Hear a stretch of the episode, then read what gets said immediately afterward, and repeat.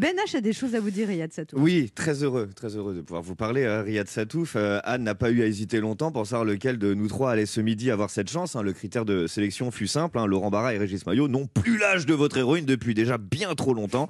Euh, bien que votre ouvrage soit destiné à tous les âges, on aurait perdu un temps fou à expliquer à Régis le concept d'Instagram déjà. Euh, de plus, et ça ne gâche rien, Riyad Satouf, je suis un grand fan aussi bien de vos histoires que de vos dessins depuis des années. Je suis sur, sur tous vos projets.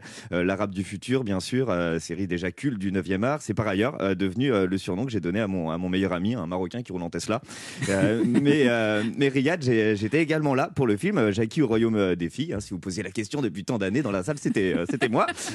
Du coup, et puis donc depuis six ans maintenant, les Cahiers d'Esther, le regard authentique d'une jeune fille d'aujourd'hui sur le monde d'aujourd'hui, une série pour laquelle vous vous inspirez largement, l'a dit, de la vraie vie d'une vraie jeune fille et ce depuis qu'elle a 9 ans. Vous conversez régulièrement au téléphone avec elle, vous échangez euh, de nombreux WhatsApp. Euh, une telle relation avec Riyad Satouf, ça donne une superbe BD en déjà 6 volumes. Avec n'importe qui d'autre, ça donnerait une peine de 30 ans de, de prison ferme. bravo, bravo Riyad pour l'exploit quand même. Euh, vous le dites, les, les histoires de la vraie Esther sont bien évidemment modifiées, transcendées, détournées par votre plume, à une façon bien lâche, monsieur Satouf, hein, de faire finalement passer surtout votre regard à vous euh, sur le monde, tout en les mettant euh, ces mots-là dans la bouche d'une jeune fille de, de 15 ans. hein. J'en parlais avec les parents de Greta Thunberg, même eux, ils trouvent ça moyen comme méthode. La jeunesse, une source d'inspiration euh, inépuisable euh, chez vous depuis toujours. À 25 ans, vous racontiez euh, la vôtre euh, de jeunesse. Aujourd'hui, ben, c'est celle des autres, hein, le temps qui passe. Moi, j'ai toujours pas abdiqué.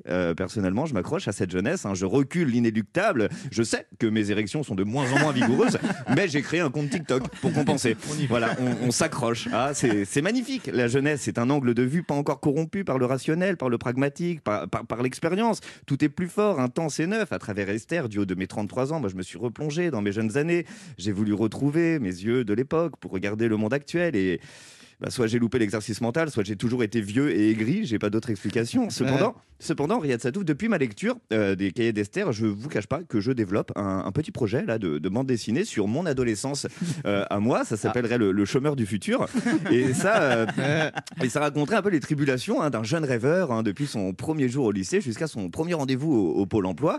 Je pense que ça pourrait parler à plein de gens de notre génération. Hein, chaque planche serait une de mes premières fois. hein. Par exemple, ma première fois un spectacle, ma première rencontre avec Anne Romanoff, ma première fois au lit. Bon, ça, c'est une seule histoire. Mais euh, vous avez compris un petit peu le, le délire. Alors, je vais vous laisser réfléchir euh, sur ce dossier, Riyad Satouf, pour ce projet de, de BD. Il me manque juste un, un dessinateur. Si vous me dites oui, on lance un crowdfunding euh, dans la foulée.